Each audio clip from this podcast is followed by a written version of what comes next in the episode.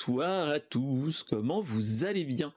Alors, ce soir, c'est le grand soir, comme dirait l'autre, c'est le soir du Brainstorm Geek. Alors, on est déjà au cinquième épisode du Brainstorm Geek, donc pour les habitués, vous savez ce que c'est, mais pour les nouveaux, on va dire ce que c'est, c'est le rewind hebdomadaire de l'actu geek de Mister SP et de ses potos, euh, avec des spécialistes en tech, mais pas que, et surtout des spécialistes en TOC. Voilà, voilà. Alors, avec moi ce soir, nous avons notre cher Toufik alias TLM Adventure. Comment vas-tu, mon cher Toufik? Je vais bien et toi-même? Bah, comme un jeudi de grève pour les enfants, donc euh, on va faire aller. C'était un petit peu chaud patate, mais on y va. On, est chaud. On, va faire le show comme, euh, comme dirait une, une chanteuse. Mais voilà. C'est parti eh ben, C'est parti cookie. Voilà, voilà. Est-ce que la chatroom va bien? Salut euh, VT et euh, tous ceux qui sont dans la chatroom. J'ai vu un certain Raglink, un petit euh, Nebka euh, qui était là. Donc voilà, voilà. Salut tout le monde. Et donc, comme on dit, c'est une émission qui a été enregistrée le jeudi soir, on est le 29 septembre 2022. Euh, voilà, mais on va avoir le replay sur la chaîne Twitch, sur la scène Twitch, sur la chaîne YouTube, mais aussi sur le flux RSS de Brainstorm Geek, donc trouvable sur le flux RSS et trouvable sur Spotify et iTunes. Voilà, voilà. Euh, donc allons-y, allons-y. N'hésitez pas à liker la chaîne, vous abonner, tout ça, tout ça. Partager à ceux qui aiment l'actualité. Et donc maintenant, c'est parti. On se lance sur le gros du sujet. Alors, euh, euh, c'était la semaine dernière, j'ai eu une petite news qui arrivait un petit peu trop tardivement, donc je ne l'ai pas, je ne l'ai pas traité la semaine dernière. C'était la, hum, euh, c'était une annonce qui vient de chez Logitech euh, qui nous annonçait qu'elle allait faire une, une, suite à ses télécommandes tactiles, si tu te rappelles, mon cher Toufik. Euh, voilà, elle va faire un truc, mais encore mieux. Elle va essayer de se surfer sur la vague du Stream Deck et de Harmonie, je crois. Avant, c'était l'harmonie. Alors, ce qui va se passer, c'est que en fait, notre cher Logitech nous a fait une tablette Android avec euh, un Snapdragon euh, série 7 euh, ça va être un 792G, donc un processeur milieu de gamme, milieu haut de gamme, plutôt orienté gamer, qui est destiné pour jouer les jeux Android, mais pas que, il voudrait le destiner pour faire du cloud gaming. On s'explique. Euh, sur les tablettes Android, on a l'application euh, Xbox Game Pass. Et sur le Xbox Game Pass, quand on a le, Xbox Game Pass Ultimate, on peut faire du cloud gaming. Euh, donc, en fait, ce qui va se passer, c'est que la tablette en elle-même pourra faire avec ses touches et ainsi de suite, vu que ça a un form factor proche d'une Switch Lite ou d'un Stream Deck, mais un petit peu plus en, un petit peu plus light. Euh, on, donc on nous sort en fait une, tablette tactile avec des boutons et des boutons dans tranche type L1, R1, L1, L2, enfin voilà. Euh, les ABXY, les deux sticks, la croix directionnelle comme le Stream Deck, mais en fait ils ont annoncé que euh, on pourra utiliser plein de choses, dont euh, Google Stadia qui ferme aujourd'hui. Donc voilà, voilà. le Xbox Cloud Gaming qui est dans le Xbox Game Pass et le GeForce Now, donc la solution de chez GeForce pour euh, pour, de chez Nvidia pardon, pour euh, jouer à tes jeux qui sont sur Epic Game Store et sur Steam. Oui, Stadia va fermer donc fin du mois ou début du mois prochain. Donc voilà. Donc on est vraiment pas loin d'un d'une d'un stream deck ou d'un ou d'une Switch. Euh, on va dire que on est assez proche de, de l'écran et ainsi de suite d'un format d'une Switch, c'est-à-dire écran 16 neuvième avec une, un, rafraîchissement, un rafraîchissement en 60 Hz et une qualité, je crois, j'avais lu en 1080p. Donc voilà. Euh, on nous annonce 4 Go de RAM et 64 Go de stockage extensible par une carte micro SD.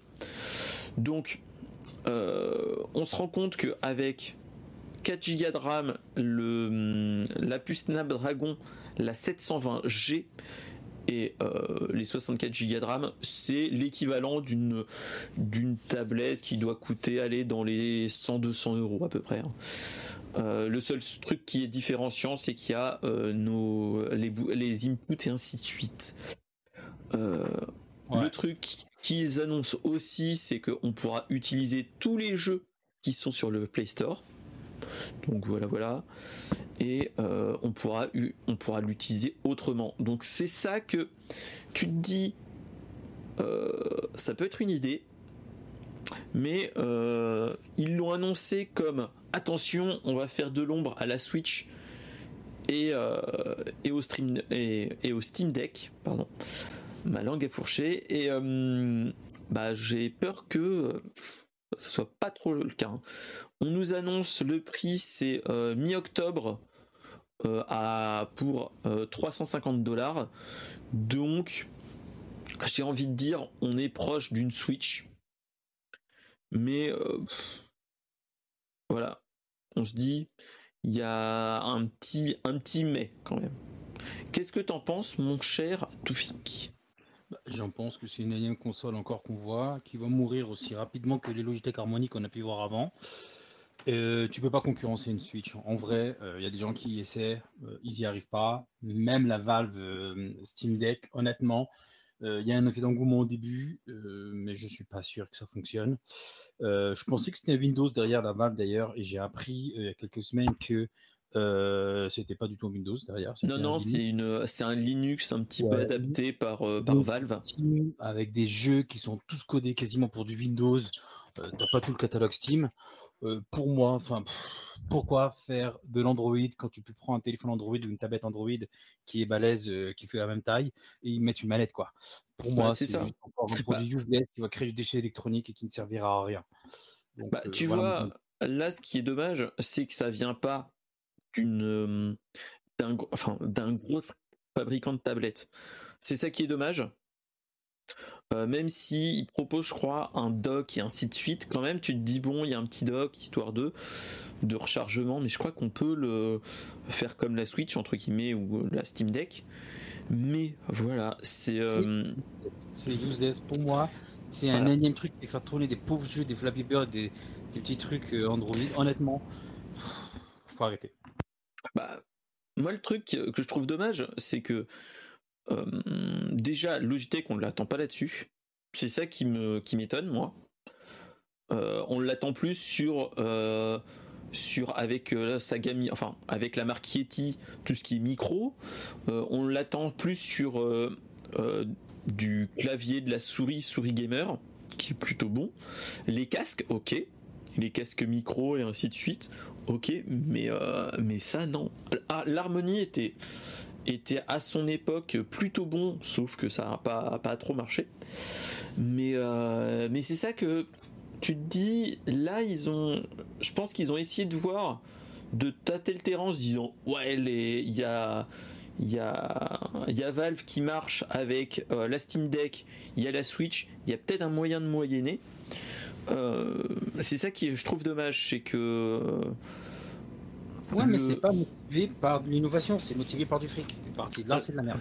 Je, je, dis directement parce que bon, on en voit tellement. Ce qui me fait plus mal au cœur, c'est que on est en pénurie de composants. On est derrière sur, euh, on est en restreinte sur l'énergie, etc. et tout.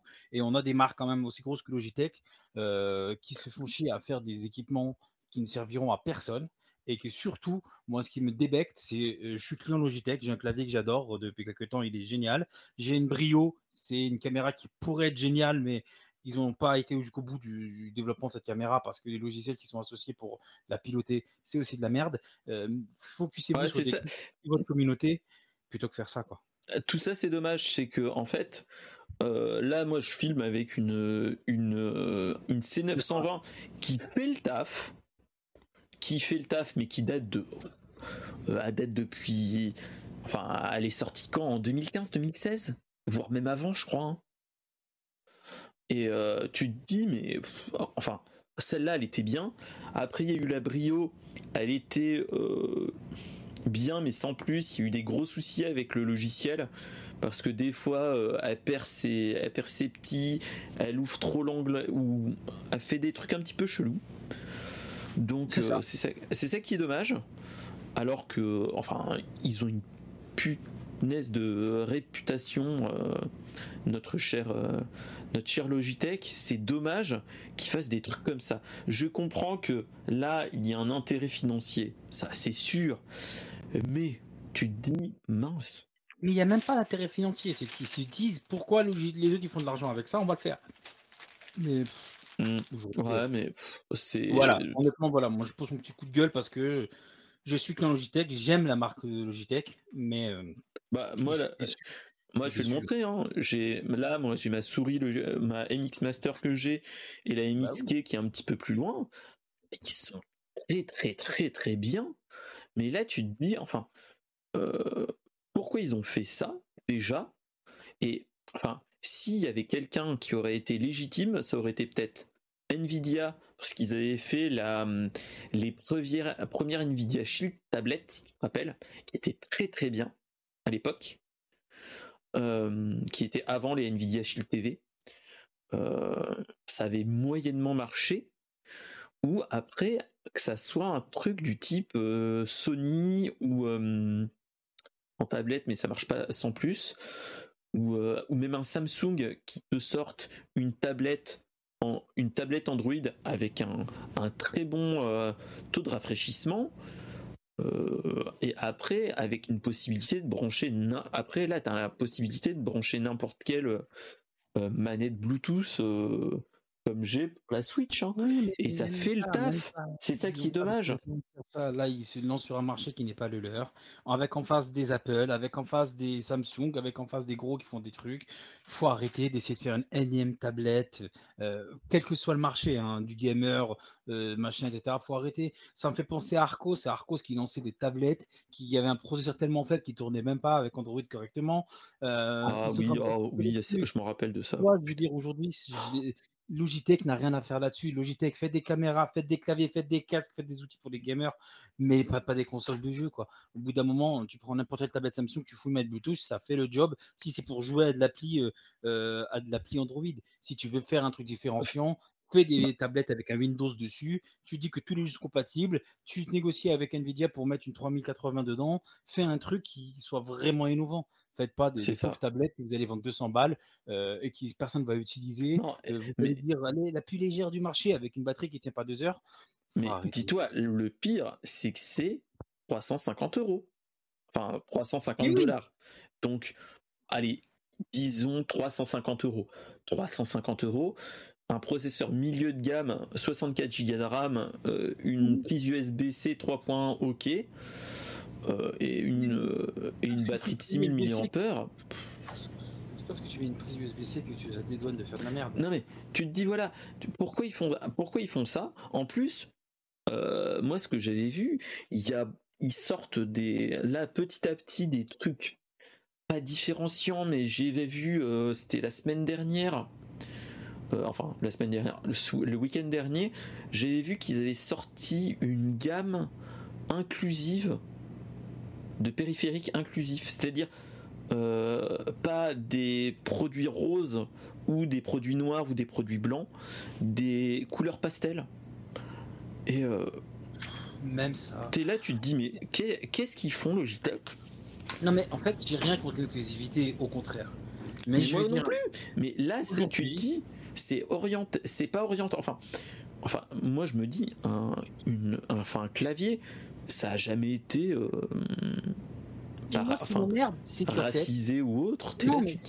c'est plus que ça. Aujourd'hui, si tu veux, l'inclusivité, alors c'est un combat qui est hyper important, qu'il faut mener absolument, et c'est très bien.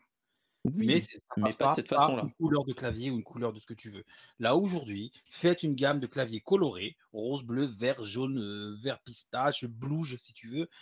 C'est des claviers colorés, point une personne qui se reconnaît dans une identité quelle qu'elle soit choisira la couleur qui lui convient. Tu n'as pas besoin d'estampiller ton clavier en clavier certifié inclusif. Ça veut dire quoi certifié inclusif? Tu as fait bosser des gens qui euh, étaient eux-mêmes concernés par ces questions d'inclusivité? C'est quoi un clavier inclusif? Ça n'existe pas, c'est de la merde. Et du coup, la conclusion, c'est uniquement pour surfer sur la vague de l'inclusivité et de se dire encore une fois, tiens, ben voilà, euh, on a une cause et tout ça, nana, c'est que du marketing. Et moi, ça me sort par les trous de nez. Alors, je me fais l'avocat du diable. Hein. Je bosse moi-même dans le marketing, donc je sais de quoi je parle. non, mais je veux dire qu'à aucun moment, dans les produits qu'on vend dans ma boîte, on va dire, eh ben, on va faire une version LGBTQIA+, euh, parce que voilà, euh, c'est la trend. Au bout d'un moment, il faut arrêter. Ça apporte rien dans l'usage, ça ne défend aucune cause. C'est juste qu'on surfe sur une vague. Alors, quand tu fais une coque de téléphone ou euh, tu vends des bracelets ou que tu fais des trucs pour représenter une communauté, représenter quelque chose, il y a un intérêt, ok. Quand tu fais euh, des consoles de jeu, de clavier ou des caméras, je me fous complètement que ma webcam, euh, elle, est, elle soit estampillée inclusive en fait. Si tu veux, c'est une caméra, elle filmera toutes les personnes de la même façon. Ou alors tu es, au contraire de l'inclusivité pour le coup. Mais voilà, donc bah, c'est donc c'est comme c'est qu'un argument marketing, ça me dégoûte parce que c'est pas pour de bonnes causes que ça a été fait, tu vois. Bah c'est ça. Mais le, moi, c'est ça que je trouve dommage, c'est que tu vois, enfin, Logitech était quand même à une époque au-dessus du game. Je sais pas si tu vois ce que je veux dire. Ils ont eu, ils ont une très bonne réputation.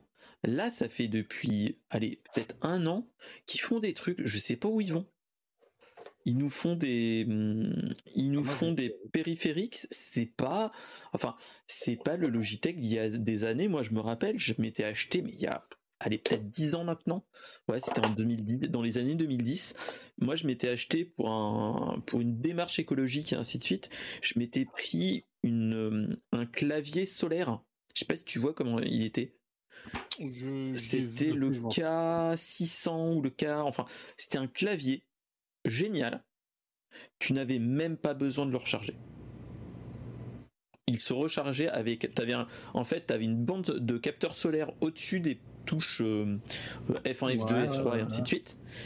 Et en fait, c'était ça qui le rechargeait. Au bout de 8, euh, de, au bout de 7 ans, il est mort. Euh, c'est la batterie, mais tu te dis, elle a bien vécu et c'était. d'innovation derrière. C'est ça. Alors que là, maintenant. C'est ça. Alors que. Et c'est ça qui est dommage, c'est que la MXK, que même moi que j'ai, elle est très bien. Ou la, la craft, il paraît qu'elle est très bien.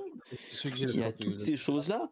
T'es là, tu te dis, mais qu'est-ce qu'ils font Enfin, tu te dis, est-ce que c'est que là, ils sont dans le, dans le syndrome du. du pas du leader, mais de. Je pense pas, c'est l'inverse. Ça sent le sais, le chaton désespéré qui essaie, parce que du coup, il se rend compte qu'il se renouvelle pas trop, tu vois.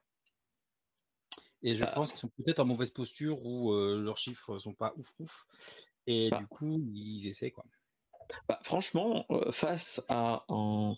Maintenant, là, je te dirais maintenant, tout de suite, euh, si on me dit Logitech ou, allez, pour les streamers, hein, pour les créateurs de contenu, mm Elgato.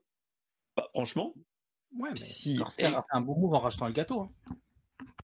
Bah, tu te dis, euh, voilà, franchement, El Gato, hop. Et si mes souvenirs sont bons, El Gato a été racheté par Corsair, si mes souvenirs sont bons?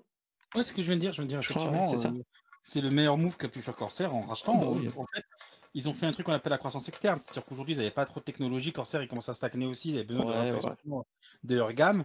Euh, ils avaient un concurrent plutôt que sortir un énième Stream Deck en se disant on peut faire, parce qu'ils ont la force de frappe, Corsair, pour faire un Stream ah, Deck. Oui. Stream Deck, c'est un touch portable amélioré, hein, on va pas se mentir. Euh, c'est une tablette et des écrans. Et, euh, et du coup, derrière ça, ce qui se passe, c'est que ils ont dit non, eux, de faire le même, on va racheter une boîte qui le fait. Ils ont négocié avec Elgato, ils les ont rachetés. Et ils ont surtout, ils le font très bien. Ils le font très bien. C'est malin aussi pour pas tuer la marque. C'est ça. Parce qu'ils auraient pu dire c'est moi qui commande, donc du coup, euh, ce que je fais, euh, vas-y, la marque, elle est à moi. Euh, bah, tu vois, c'est c'est Mivo, Mevo. Mevo, c'était c'est une marque, c'était une marque qui voulait faire quelque chose. Elle a été rachetée par Logitech. On n'en entend plus parler pour un mot pour ses produits. C'est ça. Mais c'est encore un autre sujet, ça. ça, c'est un autre sujet. Donc mais, voilà. Mais euh, tu te dis, enfin, tu te dis au tout début, moi quand j'ai pris ce cette news, je me suis dit, oh la vache, ça peut être génial. Et plus tu la lis, plus tu la relis, tu te dis, c'est au pire une tablette qui a, allez, 350 balles, que tôt ou tard tu retrouveras en tant que tablette que tu utiliseras pour faire tout sauf du gaming. Malheureusement. Franchement, c'est c'est quelque chose qui va arriver comme ça. Hein. Depuis quand on fait du gaming avec un Star Dragon déjà pour commencer? De quoi? Depuis quand on fait du gaming avec un Star Dragon?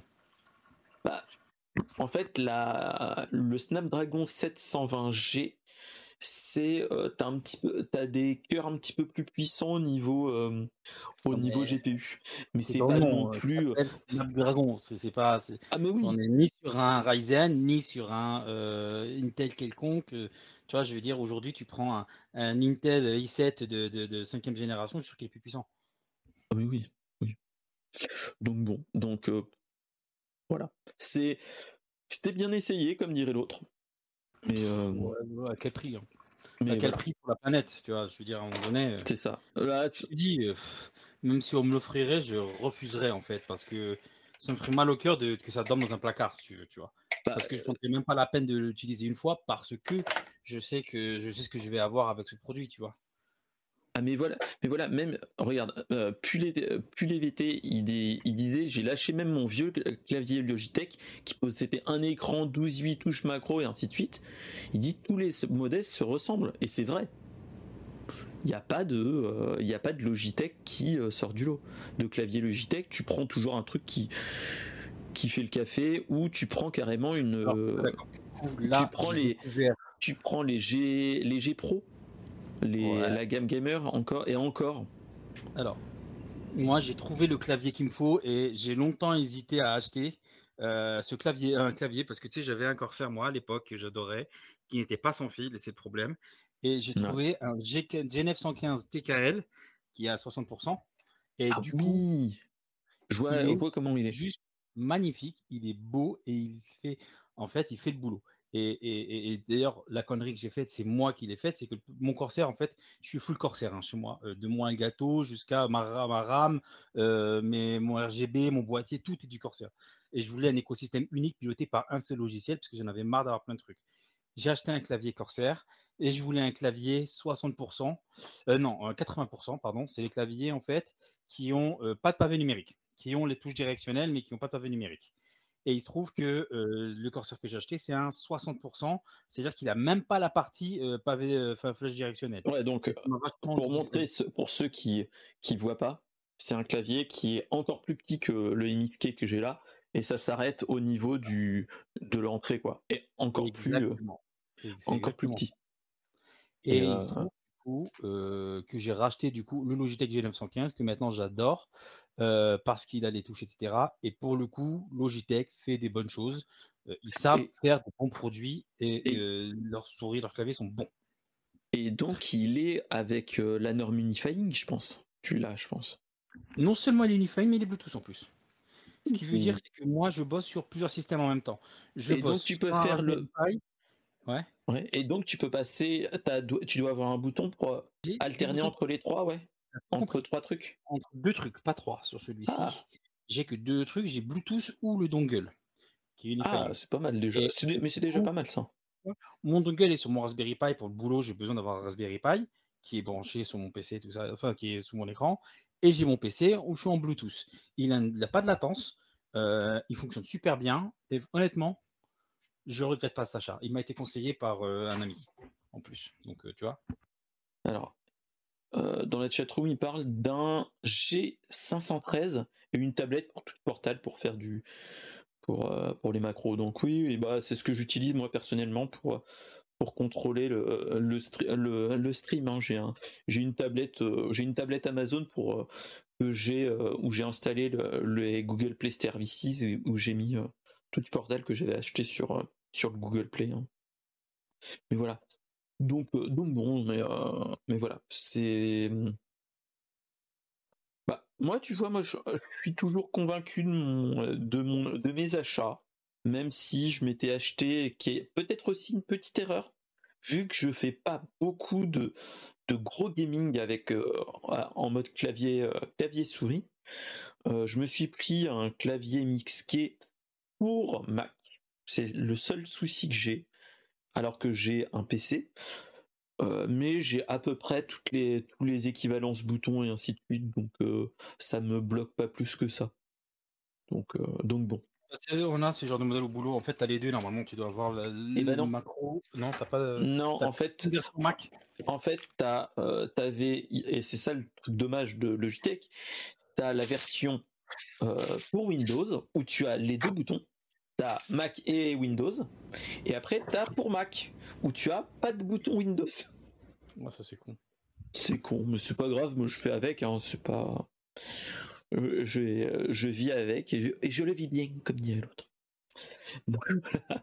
Alors, sans transition, on va passer sur une news plutôt rumeur. Euh, on, est, on a eu un, un leak le, week, le week-end dernier d'un de, de chez Nvidia qui a annoncé suite aux annonces de la de la série 4000 de la série RTX 4000 ils ont parlé un petit peu de tout. Et il y a eu des fuites de données qu'on a trouvées plus ou moins partout. Et euh, ils ont sorti un mais après ça c'est du c'est comme toujours dans les rumeurs, donc c'est à prendre avec des pincettes. Hein. Mais il y a quelqu'un de chez Nvidia, une source de chez Nvidia, qui a parlé qu'ils avaient créé un SOC euh, sous, euh, enfin, un SOC Tegra 239. Alors, les SOC Tegra 239, pour essayer d'expliquer, c'est hmm. euh, un SOC avec qui est enfin, c'est un, ensemble CPU-GPU euh, qui est basé sur de l'ARM comme toujours, mais avec euh, un, GPU qui s'appuie sur l'architecture Ampère. Donc, mhm. architecture Ampère, c'est euh, ça serait l'équivalent RTX 3000 et donc, en fait, il parle de, euh, de SOC qui devrait bien peut-être sortir bientôt euh, à ce niveau-là. Et euh, il parle d'un d'une Switch Pro avec ce, nouveau Tegra. Donc c'est à prendre avec de grosses, grosses, grosses pincettes. Mais tu te dis que on, on a peut-être là un truc il y a peut-être un truc à jouer pour notre cher Nintendo. Après, Nintendo quand même roule sur tout le monde depuis, enfin, fait son petit bonhomme de chemin. Et moi je dirais que c'est quand même le vainqueur de la de la génération PS4 même si tout le monde se fout de la gueule de de la Switch. C'est limite la console qui a le mieux marché de la génération est-ce que qu'est-ce que t'en penses, mon cher Toufik? Euh, Ben déjà, ouais, euh, le soc, oui. je pense clairement qu'on verra pas ça dans la Switch. Je te le dis dès maintenant. Bah, c'est overkill d'avoir une puissance aussi forte qu'une 3080 ou d'une 3000 quelconque d'ailleurs. Hein, euh, après, je me dis, après, je me dis, on est sur une Switch. Donc, pour tous les possesseurs de Switch, il y a un petit souci qu'on a sur notre Switch, c'est la chauffe. Donc, architecture ampère. Euh, bah, quand tu la pousses un petit peu ou quand il fait chaud, tu sens que bon, il y a du. Euh, euh, elle est, elle est enfin, elle travaille, elle fait, elle fait son taf, mais tu te dis, je vais pas la faire pousser trop longtemps. C'est mon avis personnel. Quand, je quand il faisait chaud cet été, j'avais peur des fois, j'y jouais, mais j'y jouais pas tout le temps. J'avais peur des fois que quand il faisait super chaud, je sais pas, sais pas si tu te rappelles, début août, enfin entre début et mi-août, euh, il faisait plutôt chaud.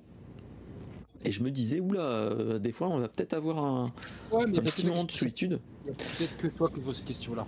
Là, moi je te pose une question. Aujourd'hui, tu as une carte graphique dans ton PC qui est 3070, si je me souviens bien. TI. TI. Tu joues en quelle résolution? 1080p, j'ai pas d'écran. Non, mais ça. Là, tu vois l'écran fait 10 pouces sur ta Switch, même pas 9, pouces, peut-être l'écran sur la Switch. Aucun intérêt d'avoir un processeur aussi puissant juste pour faire tourner ça, même pour bah, la C'est ça. Donc, moi, je me dis, moi, je me dis, après, c'est euh, architecture 3000, mais euh, faut se rendre compte que sur les PC portables, il y a des RTX 3000, mais qui sont moins puissantes du fait de la portabilité. Est-ce qu'ils ne seraient pas en train de faire des choses de ce type-là? C'est-à-dire une, euh, une carte, pas une carte graphique au rabais, parce que c'est c'est pas ce qu'on va dire, mais une, une carte graphique solution, pas, pas desktop, mais plutôt comme les laptops, donc un petit peu moins puissante, mais avec un, avec un écran euh, plus grand que la Switch normale, peut-être plus comme la Switch OLED, voire encore plus grand. Et, euh, et ça, ça pourrait être pas mal. Et surtout, euh, ce qu'il faut se dire, c'est que qui dit RTX 3000 dit DLSS le 2.0 ou le 2.2. Euh, qui dit DLSS 2. Le DLSS 2, on avait euh, cette technologie nous permettait d'avoir de l'upscaling via IA, c'est-à-dire que euh, la carte graphique faisait des images pour du 480p, allez disons 480p, et il l'upscalait pour du 720p. Donc, ou du 720p pour du 1080p. Donc tu te dis, avec ce DLSS 2, il y a peut-être moyen de moyenner et euh, avoir des jeux, pas, j'allais dire, pas du type Cyberpunk 2077. Ouais, mais t'as, aucun jeu qui suit, aucun jeu. Honnêtement, peut-être que je suis pas sûr que ce sera cette version-là qu'on aura. On aura peut-être une version intermédiaire de, du Tegra, euh, mais pas, pas cette-ci. Il n'y a aucun intérêt d'avoir une carte aussi puissante. Honnêtement, vu la tête des jeux qu'on a sur Switch, tu montes sur la série 2000, euh, tu es largement suffisant. ah, mais oui, oui, oui. Donc je pense que peut-être qu'il y aura un renouveau du SOC euh, des Switch, mais il y aura un renouveau du SOC, pas forcément avec euh, une technologie ampère, tu seras plutôt sur celle d'avant. après, bah, c'est moi qui dis ça, on verra. Après, on, est passé on est passé à l'architecture d'après, hein, avec les RTX 4000. Je sais, mais là, c'est encore autre chose. Mais là, Donc, même pour la dis... il y a des problèmes de coût, il y a des problèmes de chauffe, tu as des problèmes de calcul. Et honnêtement, ah, c'est ça. C'est pour du upscaler, tu vas pas upscaler en 4K. La Switch, elle n'a aucun intérêt de tourner en 4K. Même avec le nouveau Zelda, tu vois bien que tu n'as pas besoin d'aller plus loin. Mais non, non, non. Ce sera pas celle-ci qu'on aura. Après, moi, c'est ce que je me pose la question. C'est est-ce que euh, du fait qu'il y a un, un, socle plus puissant qui se rapproche des, des current gen, voire des, des PS4 Pro, voire un petit peu, enfin, on se rapproche de, des générations actuelles, des PS5, même si on est un petit peu en dessous. Euh, est-ce qu'ils n'ont pas un coup à jouer? Vu que là, ils se sont fait, euh, comment dire, ils ont appâté avec le, avec la Switch première du nom. Euh, tous les indépendants, toutes ces choses-là, est-ce qu'ils n'ont pas un coup à jouer en disant voilà, on a une architecture proche du PC, euh, c'est là c'est le, le, Nintendo fanboy et euh, de, de jeux rétro et autres qui parlent mais tu te dis est-ce que ça serait pas cool une Nintendo Switch 2 avec qui est rétro-compatible avec tous les jeux de Nintendo Switch ce qui est un petit peu voilà. Parce que c'est un petit peu casse-gueule parce que rappelez-vous de la Wii et rappelez-vous de la Wii U euh, elles étaient rétro-compatibles et c'était comme ça qu'il y a eu un petit peu du vague. Euh, c'est ça. Bah ouais. Donc, euh, est-ce que il s'ouvre ça en espérant que, ou est-ce que c'est pas une bonne chose pour attirer tous les, les studios indépendants qui, marchent très bien sur Switch ou tous les jeux type bah, de ce type-là, quoi? Est-ce que ça serait pas un, bon truc Ce serait étonnant. On parle de Big N, hein. faut pas oublier en face. Euh, ils ont besoin de personnes pour avancer, pour exploser, pour faire des trucs. Honnêtement, je pense pas que ce soit la stratégie de, de, Nintendo. Aujourd'hui, euh, je pense qu'il y a une nouvelle Switch qui va sortir. Je pense qu'elle aura un processeur plus performant. Euh, mais, je ne suis pas sûr qu'ils monteraient sur ça. Je pense qu'ils vont encore être parano sur l'aspect sécurité parce que faut pas oublier que le Tegra X1, c'est lui qui a ouvert la porte à tous les hacks de la Switch. Donc, euh, Et en plus, c'était un, hack, hardware. C'est ça qui était problématique. c'est qu'il n'y avait pas de. En fait, ils, ils avaient quand même bétonné tout ce qui était euh, le soft. C'est et toutes les mises à jour qu'on a sur la Switch permet de bétonner comme ça. C'est purement et simplement du hardware. On se rappelle de la technique du, du moi je me rappelle, c'était euh, t'appuies sur une touche euh, volume plus éteint et tu mettais un trombone dans une des deux glissières et ça se partait en recovery et c'est comme ça que ça. tout avait été hacké donc t'es là tu te dis dommage quoi donc bon après c'est à prendre avec des pincettes hein. c'est une rumeur euh, on verra bien ce qu'ils vont nous ce qu'ils vont nous donner. Euh, on sera peut-être étonné et, étonné dans le bon sens surtout euh, à ce niveau-là. On peut peut-être avoir un, truc totalement what the fuck et, génial quoi. C'est ce que ce que je me dis. est-ce que on n'aura pas autre chose à côté? Voilà.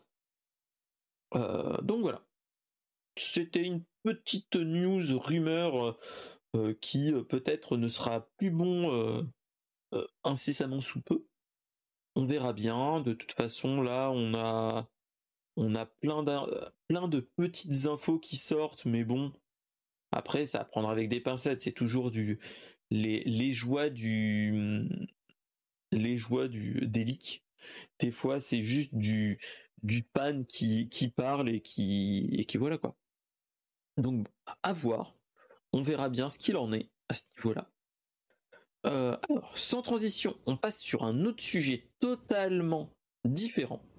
C'est Astérix et Obélix, l'Empire du Milieu. Alors, mon cher Toufik, est-ce que tu as vu le trailer? Évidemment. Alors, je vais le mettre juste en fond comme ça, dans un coin plus petit. Euh, même, on va se mettre comme ça on va cacher plus ou moins le le on va pas mettre ou on va le mettre comme ça. Tac voilà. Euh, on va on va parler un petit peu de de ce film parce qu'il a été annoncé il y a déjà deux ans un an deux ans. Euh, c'était avant le avant le Covid si mes souvenirs sont bons qu'on avait on en avait entendu parler euh, que euh, on, nous avait annoncé qu'il allait y avoir un, un Astérix et Obélix fait par euh, fait par notre cher Guillaume Canet et la bande à Canet, c'est-à-dire Marion Cotillard, son ex-femme, enfin Gilles Lelouch et tous les autres dans ce style. Et donc voilà. Euh, on avait déjà eu des annonces que ça allait euh, aller vers euh, vers l'est. On allait aller plus loin que dans l'album de Astérix et Obélix Shirazade. chez Shirazade, enfin bref, où il y avait le le A, le tapis volant, tout ça, tout ça. Je sais pas si tu te rappelles de celui-là, qui était pas trop trop mal, mon cher Toufik. Moi, je m'en rappelle trop, j'ai lu quand j'étais jeune, mais j'en rappelle plus trop. Voilà, et en fait, là, on va encore plus loin, on va en Chine, où euh, le truc, c'est euh, notre cher euh, Jules César, vu qu'il est toujours bloqué dans son empire romain, je dis tiens, vu que j'ai un petit peu fait tout le tour de la Méditerranée, je vais aller plus, plus dans l'Est. Donc il y a une histoire qui va se passer au niveau de la Chine, il va y avoir une, une grosse intrigue à ce niveau-là. Donc à voir, il y aura... On va pas trop spoiler. Hein. On va pas trop spoiler. Euh, il y a eu une bande-annonce où on voit Vincent Cassel en Astérix et Gilles Lelouch en Obélix. Euh, on a notre, notre Jonathan Cohen national, c'est-à-dire Marc, euh, qui Marc de la Flamme, hein, qui, qui sera là. Il y aura d'autres personnes, dont Vincent Cassel, il y aura Zlatan, le Zlatan Ibrahimovic euh, qui sera là. Donc voilà. Euh, on a eu une petite annonce. Cette annonce-là, c'était lundi soir qu'on l'a eu, je crois. Lundi ou dimanche soir, je me rappelle plus. Qu'on a eu la, dernière bande-annonce qui est sortie. Et le lendemain, donc euh, c'était le 26. Donc c'était c'était le lundi. donc c'était le dimanche soir qu'on a eu la bande-annonce. Et le lundi, on a eu une autre petite annonce qui nous annonce que Fabrice Tarin, c'est-à-dire les successeurs à, Uderzo et Goscinny, et surtout Uderzo, ont annoncé que ça faisait depuis quelques années qu'ils sont en train de faire une chose qui est d'adapter l'Empire du Milieu en BD. C'est-à-dire que, euh, je ne sais pas si vous vous rappeliez, mais euh, après c'était lequel où Uderzo avait arrêté, c'était le la galère d'Obélix, je crois, ou c'était un truc comme ça qui était vraiment pas ouf. Euh, il avait laissé pendant tout un moment Astérix Obélix pas mourir, mais en, stand-by. Après, il était plutôt, plutôt âgé, euh, Uderzo, hein, donc euh, voilà. Et ils ont annoncé que euh, que il y a un de ses assistants qui reprend le qui reprend le flambeau, qui s'appelle Fabrice Tarin, et il y a déjà eu un ou deux épisodes, enfin un ou deux tomes avec lui, et je trouve que c'est pas trop mal ce qu'ils avaient fait. Je sais pas si tu, si tu te rappelles de ça, mon cher euh, Toufik. Toi qui aimes bien euh, les, les, derniers, euh, les derniers tomes de, d'Astérix Obélix en mode BD, hein. je dis pas en mode film. Et donc, en fait, ils ont annoncé que, que le scénariste qui s'occupe du scénario de la BD, en fait, a récupéré le, le script du film. Et au lieu de faire un bon vieux copier-coller, euh, vu que, on va pas se mentir, le Astérix Obélix et l'Empire du Milieu en film, c'est la patte Guillaume Canet et tous ces films dans ce style-là. Euh, le, le, scénariste a dit voilà, j'ai pris le script, je vais pas faire à la à la à la à la phrase près, je vais faire abstraction du film et du long métrage Mhm. Et je vais faire mon ma BD à la sauce à la sauce Uderzo. Albert Uderzo et ainsi de suite. Oui, il peut être dans l'autre sens, il pas pas ta BD pour faire un film, mais pas voilà. BD. Et il le fait pas dans le mauvais sens du terme, j'ai envie de dire. C'est-à-dire que je sais pas si tu te rappelles de euh, certaines adaptations de de BD qui proviennent d'un film animé. C'est de la capture d'écran de hum, de, du dessin animé. Ça aurait mmh. été le, petit raccourci, entre guillemets, on va dire. Euh, en fait, ils ont annoncé, et surtout le dessinateur, ils ont annoncé que voilà, eux, ils ont fait un truc. Ils ont pris le parti pris de ne pas regarder le film, parce que je pense que maintenant, les, éditions René Goscinny et, euh, et tout ce qui est gestion des droits, ils doivent avoir un droit de regard énorme sur les films suite à Astérix Obélix, mission Cléopâtre, mais on va en reparler. Euh, ils ont annoncé que voilà, le dessinateur a annoncé, lui qui travaille beaucoup sur tablette graphique, il dit voilà, pour celui-là, j'ai fait un truc. Je suis revenu sur le style plus classique. Il est parti à faire du de, l'aquarelle. Et là, tu te dis, tu te dis, pourquoi pas? Que le gars il commence à se faire un euh, qui se rapproche du style Uderzo où euh, Uderzo faisait vraiment du de, la BD franco-belge vraiment authentique. Là, tu te dis pourquoi pas? Pourquoi pas? Euh, Surtout que bon, on l'aura, je pense, dans les mois qui viennent, en même temps que le film qui sortira en 2023. Mmh voilà. Qu'est-ce que tu en bah penses déjà, toi, de ton avis bah de, de de gars qui aiment bien Astérix, même de loin? Alors, euh, je trouve ça bien qu'il fasse le chemin inverse. Donc, euh, pour une fois qu'on a l'occasion de partir d'un scénario de film pour en faire une BD ou une œuvre littéraire, why not? Je sais pas ce que ça peut donner. J'ai pas d'avis donc j'aurais pas vu. Mais why not?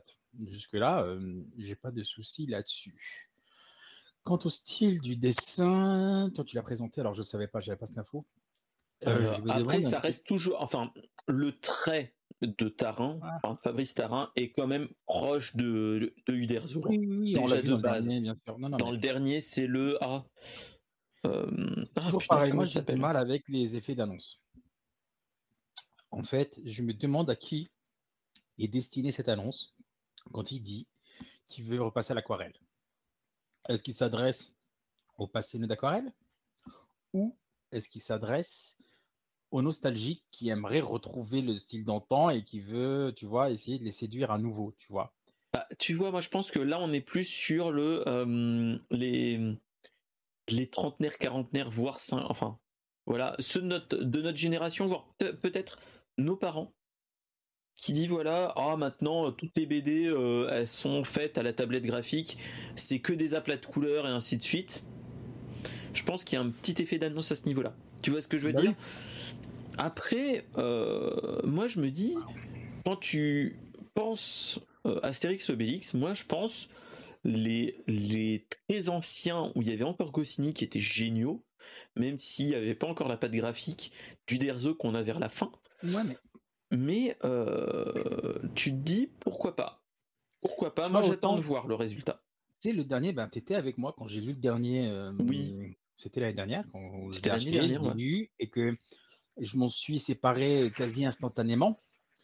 Euh, bah moi, c'était le, Moi, c'était le père ou mon père ou mon frère. Non, mon père qui l'avait eu pour Noël. Oui. et moi, je l'avais lu. Il l'avait lu, je l'ai lu après. Je suis emprunté. Je l'ai trouvé pas mal. Après, c'était bon. Comme on avait dit, je crois. Hein. Euh, je vais pas revenir sur l'histoire de celui-ci. Elle est ce qu'elle est. Il y a des histoires mieux réussies que d'autres. On accroche, on n'accroche pas. Tous ces sujets-là, pour moi, c'est autre chose. Ce que je veux dire, c'est que quand je l'ai lu, à aucun moment je me suis posé la question est-ce que ça a été dessiné sur un ordinateur? Est-ce que ça a été colorisé avec un ordi? Est-ce que c'est une tablette? Est-ce que c'est une aquarelle? Est-ce que c'est des feutres? Je me suis pas posé cette question-là. J'ai apprécié le moment. Tu vois? Donc là, tu m'as donné une information en me disant ça. Maintenant, je vais forcément y penser. Merci. Euh, au-delà de ça, par contre, en face de ça, si tu regardes les 12 travaux d'Astérix en dessin animé. Oui, le meilleur. Tu prends un dessin animé plus récent, tu vois tout de suite la différence de patte esthétique, la patte graphique. Oui. Tu vois? Et là, par contre, ça me dérange. Bah, surtout les deux derniers en plus. Hein. Surtout avec les derniers. Et quand on me dit au niveau marketing, parce que je ne sais pas, à mon avis, c'est en interview qu'il a dû dire ça. Euh, c'est ça, euh, dans un interview euh, sur le Figaro Culture. Voilà, donc, personnellement, ça enfin, comme disait notre cher regretté Jacques Chirac, ça m'en touche une sans faire bouger l'autre, puisque sur un. Vous savez la finesse de mon discours ah. Je cite des gens en plus très très pointu. Euh, en plus, tu vois, ça fait de l'audience cette phrase. cette phrase. Si vous avez entendu cette phrase-là dans le podcast, mettez un commentaire. Dites euh, Chirac qui nous manque. Voilà. Euh, et, sur YouTube aussi. Et je pense que je vais faire un short juste sur ça, je pense. Hein. Tu peux faire un short juste sur ça, et c'est même pas un short, ça va être un slip. Pour, euh, voilà, ça c'est du jeu de mot de qualité. revenons à ce que je disais sur un, album papier, pour moi, je vois pas la différence. J'apprécie le moment, j'apprécie l'histoire, j'apprécie l'ouvrage.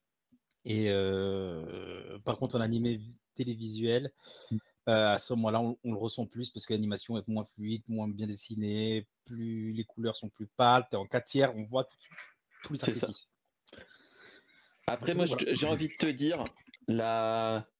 Euh, j'ai pas, j'ai pas les BD qu'il me faut, mais faudrait limite que euh, je te prenne au passage quand je vais voir mon frère et que je te qu'on te montre avec mon frère la différence entre euh, quand tu vraiment tu lis beaucoup de BD, tu vois la patte graphique, enfin le le le gars qui le fait sur un plat, enfin sur un tablette graphique type euh, tout ce qui est pas humanoïde associé, mais tout ce qui est jeu de ski, les derniers jeux de ski et face à d'autres qui font de du total aquarelle ou autre qui peut être on voit la différence.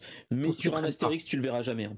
tu verras jamais la différence ne prenne pas je suis très sensible à l'image euh, aux qualités du dessin tout à l'heure j'ai dit je bosse dans le marketing je bosse avec beaucoup de graphistes j'ai bossé avec des illustrateurs et je suis capable d'apprécier en tout cas un beau dessin à l'aquarelle ou reconnaître euh, une différence entre un dessin fait informatiquement et des dessins faits à la main, etc. Donc ça, je suis capable de faire. Ce que j'essaie d'expliquer, c'est que en réalité, quand je lis un Astérix, une BD Astérix, même un Tintin, je réfléchis, hein, mais même un Tintin, en fait, je ne fais pas la différence. C'est parce que peut-être que c'est la nostalgie qui prend le dessus et je suis omnibulé par cet espace. Tu vois, je pense que c'est ça. Hein. Maintenant, qu'il y a la Madeleine de Proust aussi. Exactement, mais c'est là où ça me dérange, c'est de dire que on va essayer de parler euh, à des, une catégorie de personnes en, attaquant l'émotionnel, tu vois. Mais c'est valable aussi, euh, et je suis le premier à être concerné, avec, euh, on en parlait tout à l'heure d'ailleurs, sur les nouveaux jeux vidéo ludiques de Nintendo, avec notre ami Link, je parle de Zelda évidemment, et quand on te met du fanboy partout, dans des références, des machins, dans des directs, on te cache des indices, tout ça et tout, ben c'est de la manipulation quelque part. Et c'est avec ce concept global où je suis pas forcément à l'aise. Bah, le toucher la Madeleine de Proust, moi, ce qui me, enfin, toucher la, la petite Madeleine de Proust, la film nostalgique, euh, moi, je trouve qu'il y a deux façons de faire. Faire par petites touches où c'est inconsciemment que tu le fais, et t'as aussi après, t'as le euh, le mec qui essaye de toucher la film nostalgique, mais pas de manière, de manière un petit peu fufu. C'est euh, le gros coup de coude dans le bide à dire Hé, hé, t'as vu T'as vu?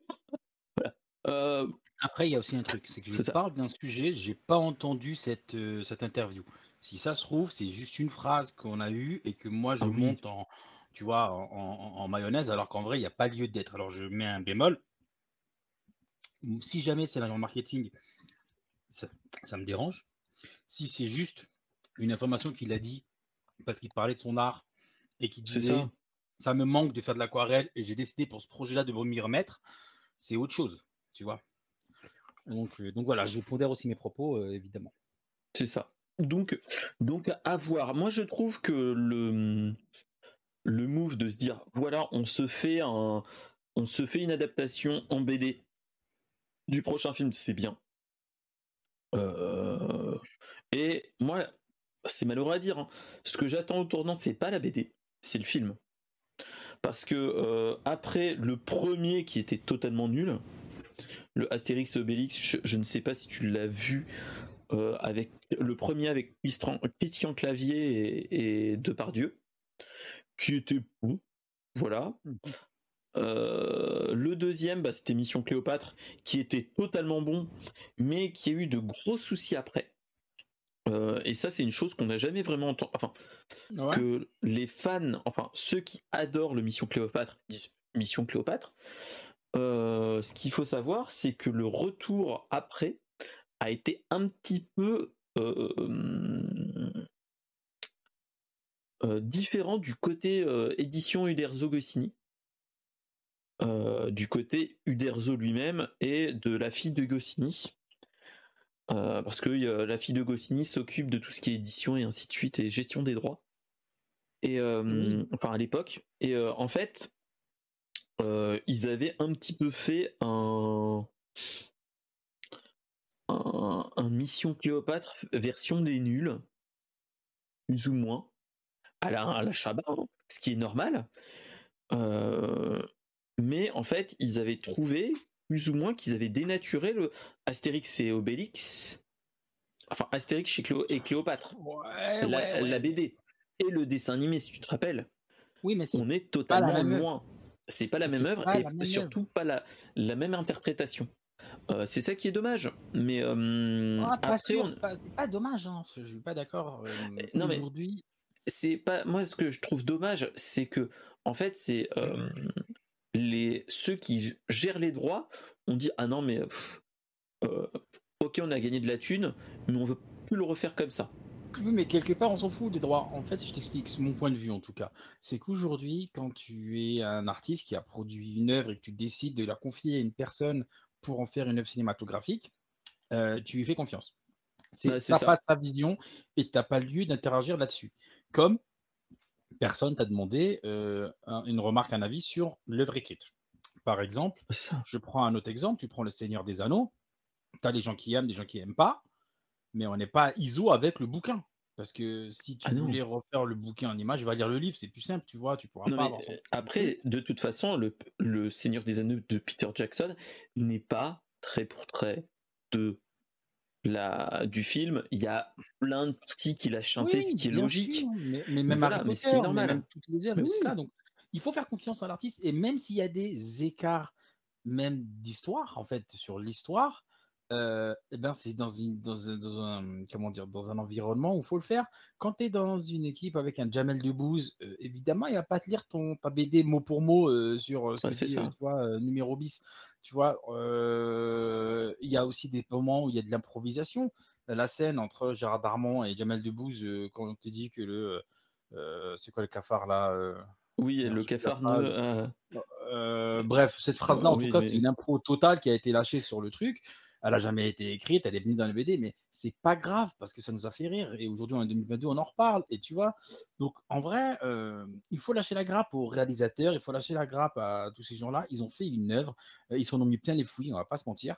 Et euh, le, le, public a apprécié, le public a découvert peut-être aussi Astérix, le public a peut-être acheté des BD après.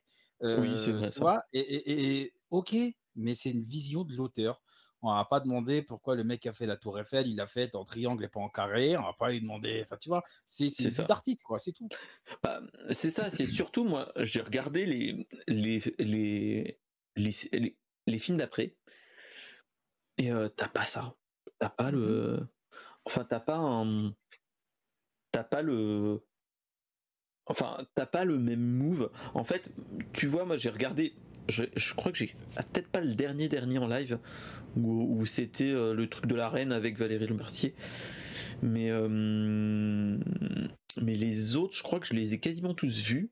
Et je les ai en fait ils sont pas ils sont pas ouf. En fait tu te dis pourquoi ils ont fait ça.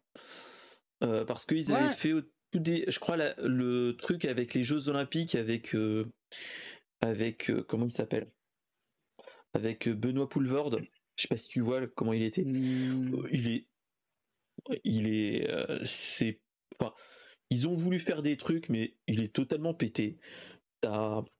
je, je, je sais pas, il, il est totalement pété celui-là. Je, euh, et à chaque fois que je le regarde, je suis en mode, ouais, il est pas bien, il est, il est pas bien, il est pas bien. C'est pas un Astérix Obélix. Et après, ceux d'après aussi, t'es là, tu te dis bon. Donc, tu te dis, la version Guillaume Canet, espérons qu'il soit comme le Mission Cléopâtre, qu'ils ont eu quand même un petit peu de, de liberté artistique quand même. Ouais, moi je suis hypé quand même par quand j'ai vu le, casting et quand j'ai vu euh, les bandes annonces, enfin la bande annonce. Euh, oui, effectivement, j'ai été hypé. J'ai peur d'être déçu. J'ai peur que Guillaume Canet, et je vais le dire un peu directement, j'ai peur qu'ils soient un peu trop coincés pour euh, leur laisser libre cours pour faire n'importe quoi, tu vois. Mmh. Euh, parce que Jonathan Cohen, euh, Vincent Cassel, euh, tous ces. Si tu leur laisses une liberté, ils vont te faire des trucs de malade en sortant des, normes et des cadres. Et c'est ce qu'a fait aujourd'hui qu'un Mission Cléopâtre a bien marché. C'est que tu avais une bande de gens totalement barrés qui, te, qui improvisaient tout le temps. Et c'est ce qui a fait que la série H marche aussi bien. ou plus loin aux États-Unis, les séries genre Scrubs et tout, c'est que les gens ont leur trait de caractère, s'approprient le personnage et, jouent un peu avec les règles pour en faire des choses euh, un peu différentes. Euh, si Guillaume Canet, avec son œil d'artiste, se dit, enfin, je suis le réal, c'est moi qui vais dicter comment on doit jouer, ça peut être quelque chose de trop plan-plan, tu vois. Et c'est là où j'ai peur, donc j'attends de voir parce que j'ai euh, pour l'instant aucun a priori. Mais, mais voilà. Bah après, moi, le peu que j'ai vu, je me suis dit, pourquoi pas? Je sais pas si j'irai le voir directement au cinéma. J'hésite. Ouais, moi je suis pas déjà au cinéma directement, mais. J'hésite, franchement. Après, je me dis, euh, Gilles Lelouch peut être très bon en Obélix. Même si, bon, il n'est pas aussi gros qu'Obélix, que notre Gérard, euh, que, Gérard euh, que Gérard Depardieu à l'époque. Voilà. tu te dis, Obélix, il avait un, euh, il a dans les BD, c'est un gros nounours. Enfin, je sais pas si tu vois ce que je veux dire. C'est un gros nounours naïf. Euh, il a un petit peu, comme diraient euh, certains youtubeurs, c'est le syndrome Superman. Où, en fait, vu qu'il est, c'est un Deus ex machina à lui en lui-même, c'est un One Punch Man pour ceux qui connaissent les mangas. tu te dis, euh, le rendre avec une image d'enfant, ça peut être marrant de le faire naïf, comme on le voit dans la dans la dans la bande annonce avec euh, Jonathan Cohen qui fait euh, mhm. Monsieur Monsieur qui mange des légumes machin truc. Tu te dis pourquoi pas? Après à voir comment ça sera, ça va être étiré, étiré dans la durée sur les deux heures qu'on aura. Je sais pas. Je, on verra. Je sais pas du tout. Honnêtement, j'en sais rien et je veux pas tirer de conclusion pour l'instant parce que on a quelques images, on a 30 secondes de bande-annonce. J'ai pour, euh, je regarde jamais les bandes annonces d'habitude. Là, je l'ai vu parce que euh, on m'a demandé mon avis euh, sur Twitter. Enfin, mon avis. Alors, bah, c'est à dans mon fil. Il y avait écrit "Vous en pensez quoi? Donc moi, je l'ai pris pour moi. J'ai dit "Ah, pensez pas quoi de quoi Et je l'ai vu. J'ai dit "Je suis fan. Je vote pour pour Jonathan Cohen en 2023." Bah, voilà. Après, je me dis en plus, Jonathan Cohen peut être très bon si on le laisse partir dans tout, en tout. Euh, regardez, regardez le, la flamme et le flambeau, c'est en bah, total impro. Et, Serge Mito et. Voilà. Donc oui, complètement. Ça peut être très bon. Ou, euh, ou le contre. Enfin, euh, je ne suis pas un solo, je suis un. Ceci est un contrôle de police. T'es là, tu te dis voilà. Ouais, d'ailleurs, ça c'est. Si vous voulez voir ça, les gars, c'est surtout que ça se passe. Faut venir et voir la chaîne. C'est ça. Euh, euh, voilà, donc voilà. Euh, mais moi, j'aurais bien vu un Jonathan Cohen en réel. Ah oui, totalement. Tu vois? Totalement. Pour le coup, je pense qu'on pourrait avoir un truc qui serait au même niveau, voire mieux que un Cléopâtre. Ah, c'est ça. C'est ça. Donc bon, donc on verra bien. On verra bien, mm. on verra bien. Alors, on change de sujet totalement. On part sur du tech, mais du gros tech c'est euh, la sortie de la 13e génération des processeurs Intel, euh, hmm. euh, la Raptor Lake. D'où la grande question que j'ai postée dans, le, dans le titre de l'émission, c'est est-ce que le Philosophe Raptor fait partie de la 13e génération? Vous avez deux heures. Voilà, voilà. Euh, donc, c'est euh, donc euh, Intel nous sort la Raptor Lake, la 13e génération de, de ces processeurs Intel, Intel Core i5, i7, i9, avec la grosse annonce qui est de c'est toujours le processeur desktop le plus rapide au monde. Euh, ce qu'ils ont annoncé, c'est que le i9 13900K est encore plus puissant que les Ryzen 7900, le Ryzen 9. Mhm. Euh, voilà, avec 12 threads, 24 cœurs et une fréquence qui peut aller jusqu'à quasiment 6 GHz, c'est-à-dire 5,8. Là, on est sur le i9 le plus gros du truc. Hein. Euh, ouais.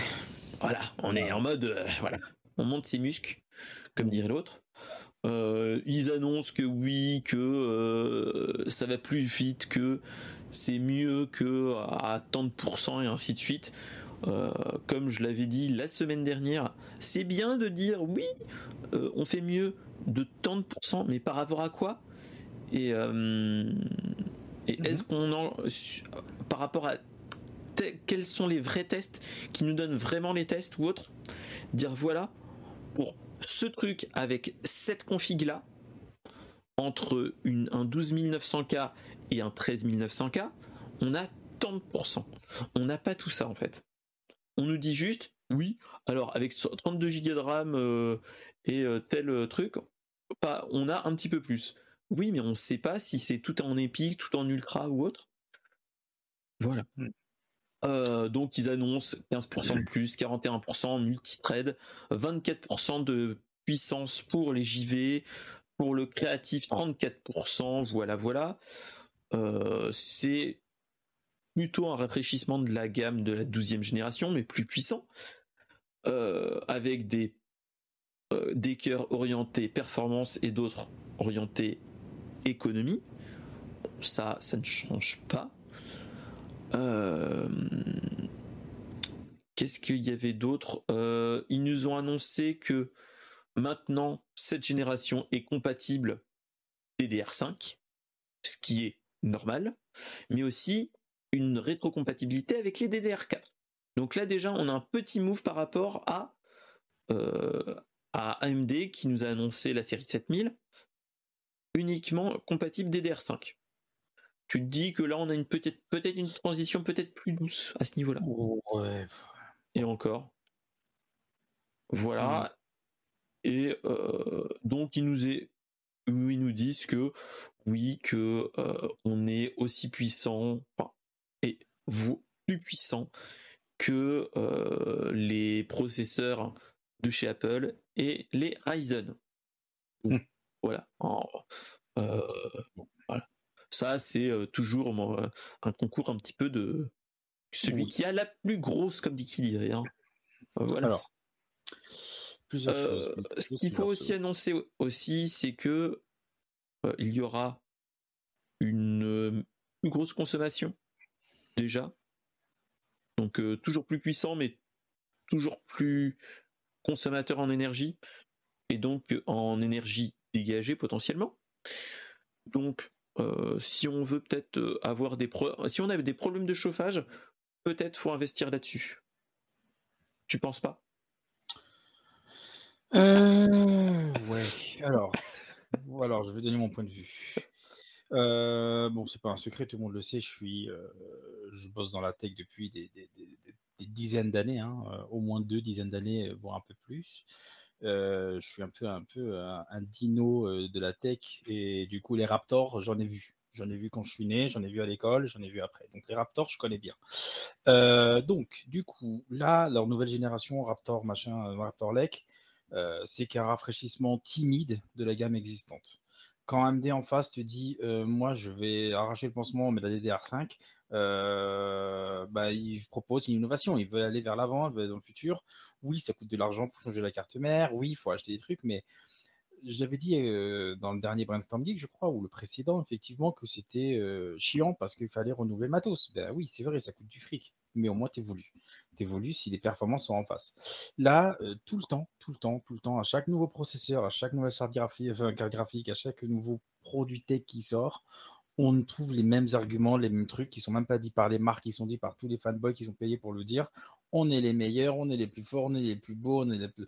on a les machins, euh, et on ne te parle pas des trucs parce qu'on a calculé dans une chambre froide à moins 150 degrés avec un rafraîchissement à l'azote liquide euh, pour avoir ces performances. Mais dans la vraie vie, quand tu achètes ton processeur, quand tu le mets dessus avec ta pâte thermique à 10 euros, euh, tu n'arrives pas à la moitié des performances annoncées.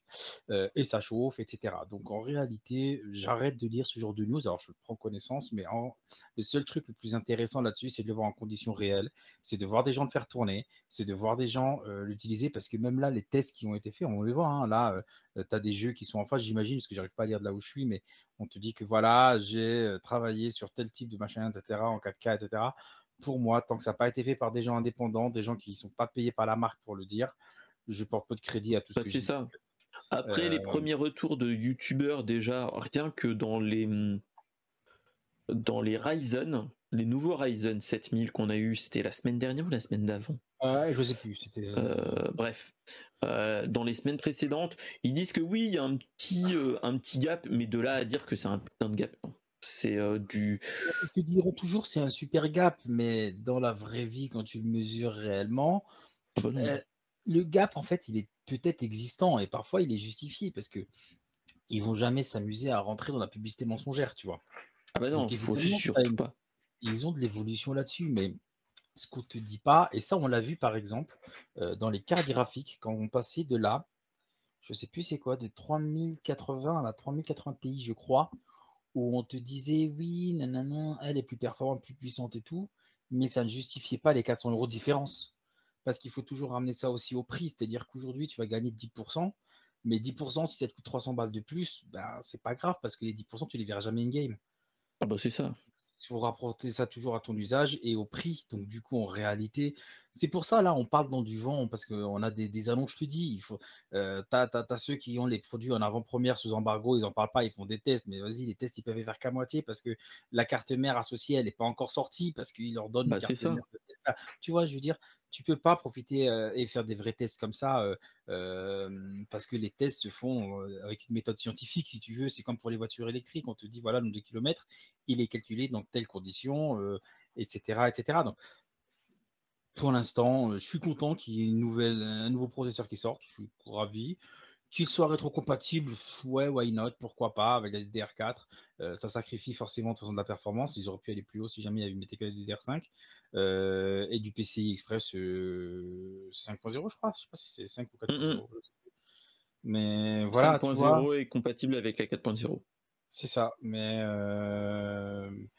mais voilà. Ah, depuis tout à l'heure, on dirait que je suis blasé de la tech, mais non, mais en réalité, c'est vrai, je me rends compte de ce que je dis, mais j'ai tellement vu, c'est toujours les mêmes histoires qu'on entend et, j'ai l'impression de discuter toujours des mêmes sujets avec les mêmes personnes, tu vois. On est tout le temps à se dire, tiens, il y a un nouveau truc, on est 3 épées, 3 secondes, puis on se rend compte que finalement c'est de la merde. Euh, parce que c'est, tu vois, euh, Logitech, il sort d'une nouvelle console. Ouais, une nouvelle console, c'est trop fort et tout. Ah bah c'est une Android. Oh putain, c'est de la merde. Tu vois, c'est ascension émotionnelle tout le temps. Et là, ils sortent un nouveau processeur, ben, je l'achèterai pas. Voilà, parce que, bon, déjà, c'est du Intel et que j'ai moi tout un écosystème Ryzen, donc c'est pas compatible, mais même si j'avais un, Intel de 12e génération ou de 11e génération, je passerai pas là-dessus si c'est pour gagner 15 ou 20% en plus que je verrai jamais in-game. Sincèrement. Euh. Bah, moi, tu vois, moi, le, truc moi, qui me, que j'ai envie de voir là en ce moment.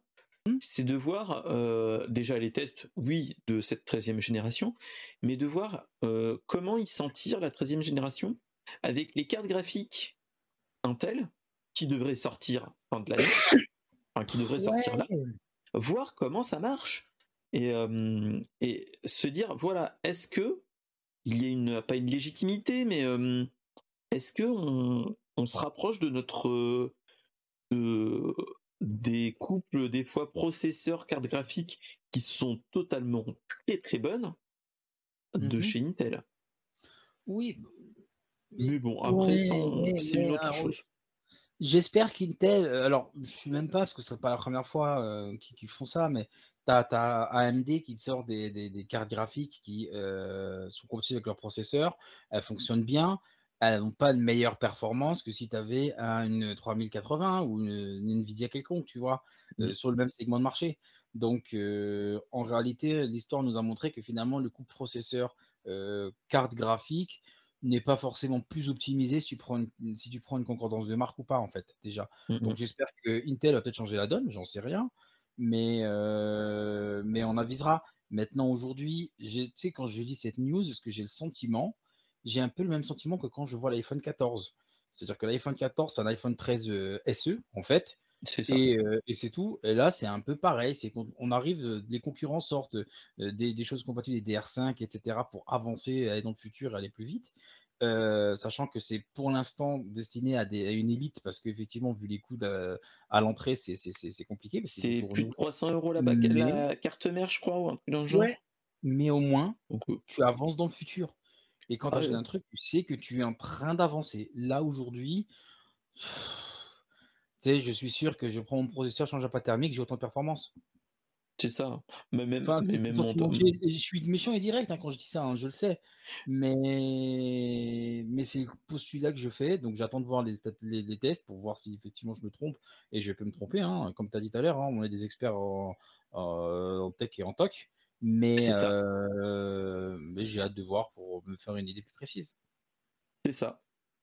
Donc voilà, voilà. Alors, on va euh, partir sur la dernière news euh, de la soirée, qui est la petite annonce qui était de hier ou avant-hier, hier, de Ryan Reynolds, qui annonce que bah le Deadpool 3 est toujours dans les dans les cartons et que surtout, il vient de trouver son acolyte, qui est nul autre que Hugh, Jackman, c'est-à-dire que Wolverine revient pour un dernier épisode. Euh, donc, le seul souci, enfin, on nous avait annoncé, entre guillemets, hors de la D23 et ainsi de suite, que euh, le troisième épisode de Deadpool était toujours dans les tuyaux, que on avait toujours notre Ryan Reynolds en tant que Deadpool, et par contre on ne savait pas trop si à tout hasard il était dans le MCU ou pas, s'il était euh, canonique dans le MCU ou pas, toutes ces choses-là. On était en mode, voilà. Euh, vu qu'il n'était pas plus que ça dans la D23, on n'avait rien de plus de, voilà. Et en fait, c'est que ils nous ont euh, annoncé que euh, le film allait sortir en 2024. donc, il y aura donc notre cher Ryan Reynolds, pas de problème. Et donc, il a annoncé que Hugh Jackman reviendra en tant que Wolverine pour une dernière fois. Et surtout, euh, pas sous la forme du film Logan, si tu l'as vu. C'est-à-dire, on a un vieux, euh, un vieux Wolverine. Ça serait un, un Wolverine plutôt vieillissant, vu qu'il est plutôt jeune, notre Hugh Jackman. Mais mais pas vieux vieux. ça serait un, un homme en adamantium plutôt euh, entre deux, même s'il a je sais plus quel âge, il, est il a quasiment 50 ans je crois, hein, notre cher euh, Hugh Jackman. Ouais, il est pas tout jeune. il est plus tout jeune, mais il est encore dans le coup, hein, comme dirait l'autre. Donc, euh, donc voilà. donc comme Dracula. Hein. Bah c'est ça. Toujours, toujours, dans le coup. Toujours de la carotide. Mm. Voilà. Donc, euh, petite info, moi, euh, qui était intéressant. Tu te dis, bon, est-ce qu'il sera dans la MCU Je sais pas. Euh, est-ce que on l'aura vraiment dans le truc? Est-ce que ça sera toujours comme les deux précédents où c'était du total what the fuck, du plutôt corps? Ou est-ce que, vu qu'il rentre dans l'escarcelle MCU, est-ce que ça va être du MCU C'est-à-dire euh, pas trop, euh, pas trop de gros mots, pas trop de sang, pas trop de. Voilà quoi. Ouais, bon. C'est ça. C'est, on a toujours ce truc. Après. Euh, moi, franchement, là, tu te dis, connaissant le, le, le personnage de BD originel, donc Deadpool, et le film qui est quand même très irrévérencieux si tu le regardes bien. Euh, je pense que toi tu l'as vu. Et est-ce que tu en as pensé déjà toi en tant que, que comme dit l'autre? Bah, c'est moi ma relation avec Marvel et j'aime beaucoup euh, Deadpool notamment. Euh, c'est le côté où tu enlèves ton cerveau et t'écoutes quoi. Et c'est ça qui me fait qui me fait marrer. Donc euh, moi, je suis bien apprécié. Euh, sans plus, c'est clairement pas le film de l'année, mais euh, en tout cas, ça se regarde bien et et c'est le côté irrévérencieux d'ailleurs qui me fait plus marrer et qui m'intéresse plus là-dedans, tu vois. je me fais chier sur d'autres types de films quand tu regardes les Avengers, etc., où il faut quand même un minimum de, de temps de cerveau disponible pour apprécier convenablement l'œuvre parce qu'il y a tellement de connexions dans l'univers du MCU derrière qu'il faut quand même te rappeler, alors lui c'est qui, qu'est-ce qu'il a fait avant, nanana, etc. Donc ça demande quand même euh, un travail euh, bah, intellectuel. pour suivre correctement l'histoire et en profiter à fond, parce que tu peux très bien avoir une lecture plus légère, mais euh, dans l'absolu, si tu commences à suivre les œuvres du MCU, c'est pour avoir la continuité derrière. Mmh, mmh. Mais Deadpool, ce qui est bien, c'est que ça se mange sans fin. Et c'est donc voilà. Donc là, le voir et savoir qu'il va jouer avec Wolverine, mon avis, ça va être peut-être un peu plus, un peu moins léger, on va dire, parce qu'il va quand même falloir avoir les différentes interactions. Je ne sais pas quel personnage va revenir aussi, etc. Donc on verra bien. Mais là, je pense qu'ils sont en phase de pré-prod, hein, donc ils... voilà, ils commencent à essayer de, de récupérer du monde. Après, on verra bien qui d'autre il y aura dans cette dans cette dans ce film. Mais euh, moi en tant que lecteur de Deadpool depuis plusieurs années j'ai lu des des tomes de chez Deadpool. Merci le frérot pour le pour les lectures. Moi je me rappelle de euh, de Deadpool hors hors le film comme un personnage un petit peu totalement what the fuck rien que dans les BD qui est euh, qui a un mutant entre guillemets comme euh, comme Wolverine et les autres mhm. qui a le meilleur pouvoir du monde, c'est qu'il sait qu'il est dans une BD. C'est-à-dire mhm. qu'il casse le quatrième mur comme on le voit dans le Deadpool 1 et 2. Euh, mais surtout en fait, il est en mode totalement what the fuck. Il y a eu des arcs de Deadpool où c'était Deadpool tue le, le MCU. Enfin, tue l'univers le, Marvel, tue les mhm. classiques de la littérature. Par exemple, ils ont fait un truc, c'était Deadpool qui tuait Tom Sawyer et ainsi de suite. Le truc totalement what the fuck. Bah et les, les trucs qui sont plus normaux, où il est considéré par les Avengers et les autres comme un, pas un bras cassé, mais comme un, un mec, mais on ne peut pas faire confiance. Oui, un, est seconde quoi. Euh, c'est, comme un, un, perso, mais qui est pas fiable, qui est pas, euh, qui est pas fiable. Hein. Mais c'est ça qu'on aime chez lui, euh, en fait. Mais c'est ça, mais c'est ça qui est bon, c'est ça qui est bon. Et tu te dis pourquoi pas là dans un Deadpool 3 où potentiellement il y a un, le MCU qui arrive, vu que la Fox a été rachetée par Disney et que euh, Deadpool était chez, euh, était chez la Fox, tu te dis pourquoi pas il ferait une sorte de trilogie Deadpool où le troisième serait pour raccrocher, le wagon du, du, MCU ou pas du tout, où on pourrait avoir une sorte de euh, clin d'œil à Doctor Strange et les multivers et les Spider-Man, on se dit voilà, on est dans le, dans le, on n'est pas encore dans le MCU, mais hop, euh, on, va se mettre des petites carottes ou à, faire des gros clins d'œil bien appuyés en disant voilà le monde de de, de Deadpool, l'univers où il y a le Deadpool, bah il n'est pas canonique par rapport au truc et que le qu'il fasse une qu'il fasse un variant et qu'il qu'il transverse dans les autres univers et qu'il reste dans le MCU en mode totalement what the fuck à foutre le bordel tout le temps. Ça pourrait être un... ouais ouais ouais ça pourrait être un truc.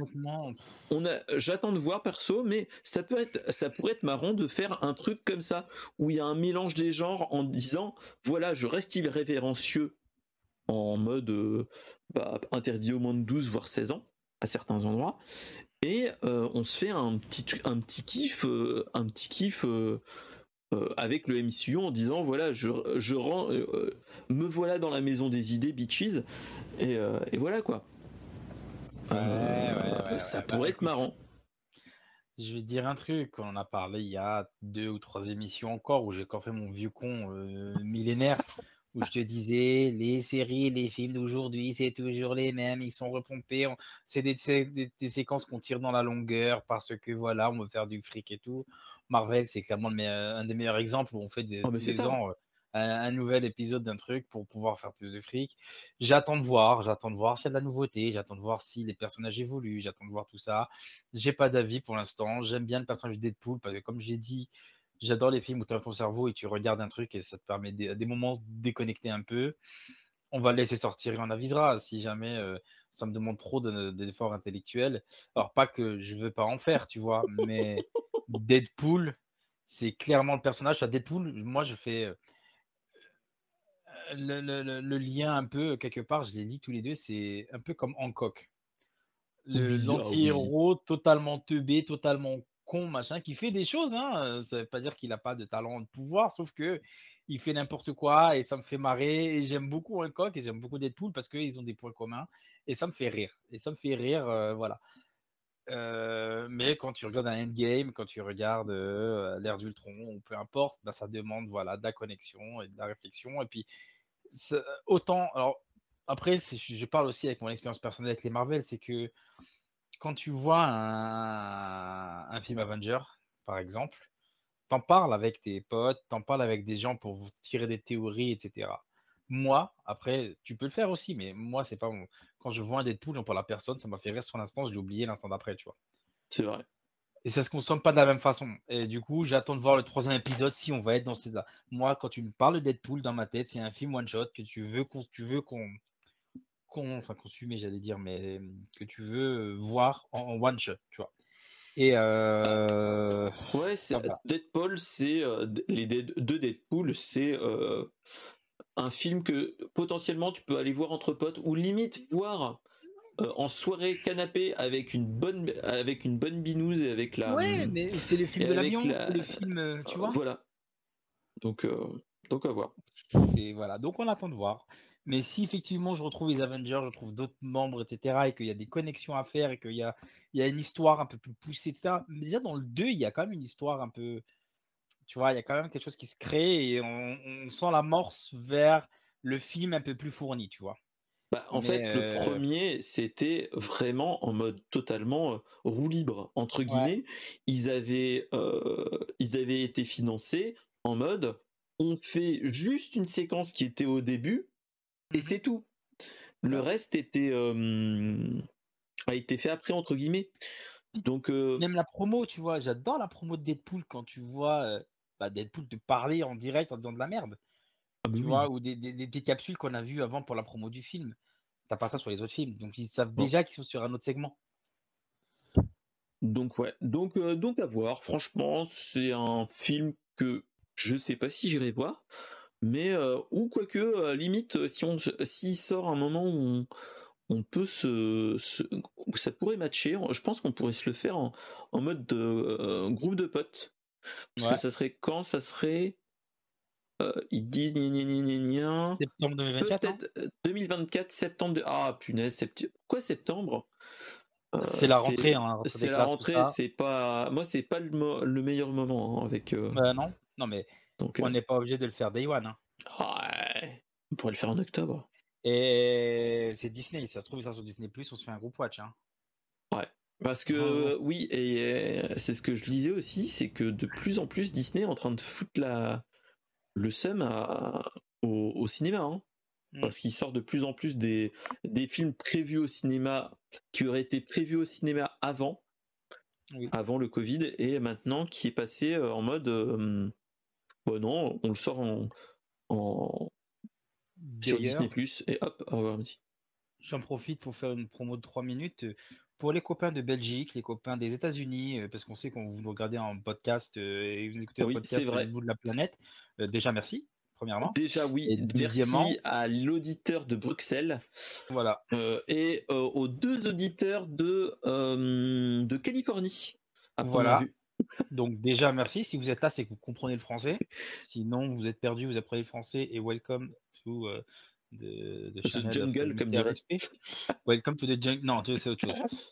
Ce que je voulais dire, c'est que pour amis au podcast, amis de YouTube et évidemment amis de Twitch, euh, passez sur le live en, direct, euh, en live ou pas. Donc j'ai Mister SP euh, sur twitch.tv slash Mister underscore SP.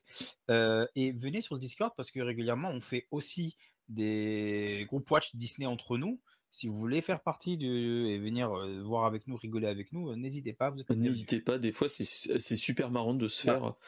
Là, il y a Andor qu'il faut que je fasse. Faudrait que je me fasse celui-là. bah, moi, c'est pas longtemps que je fais. Euh, et, voilà.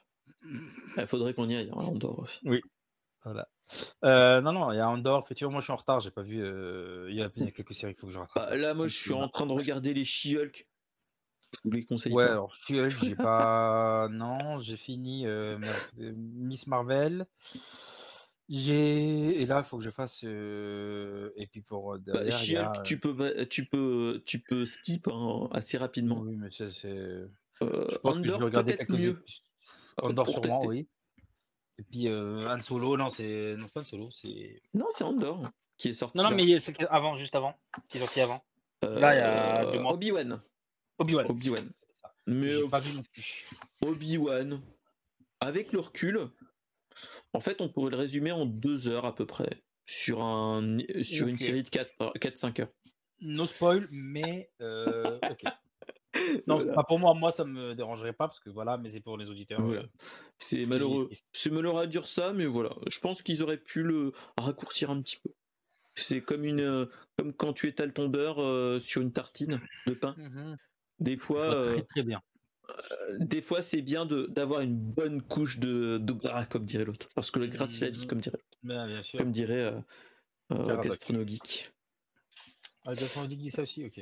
Ouais, il le dit aussi, donc. On mettre à penser, moi, c'est. Petit clin voilà, voilà. En tout cas, merci à ceux qui sont restés jusque-là au niveau de l'enregistrement, au niveau de Twitch. Euh, on se retrouve la semaine prochaine avec peut-être un invité ou pas, avec peut-être un invité en vidéo ou pas. On verra bien. on se dit donc à la semaine prochaine. Passez un bon week-end et bah, au revoir à tout le monde et salut mon cher Toufik. Est-ce que tu as quelque chose à dire ou pas? Avant qu'on s'en euh, ben aille euh, On te retrouve sur la, la, chaîne Twitch euh, TLM Adventures? Ouais, et jamais Tartine. Ah, génial. voilà. Ok, ok. Merci à, à, Tartine. Bonne soirée à tous. Salut, salut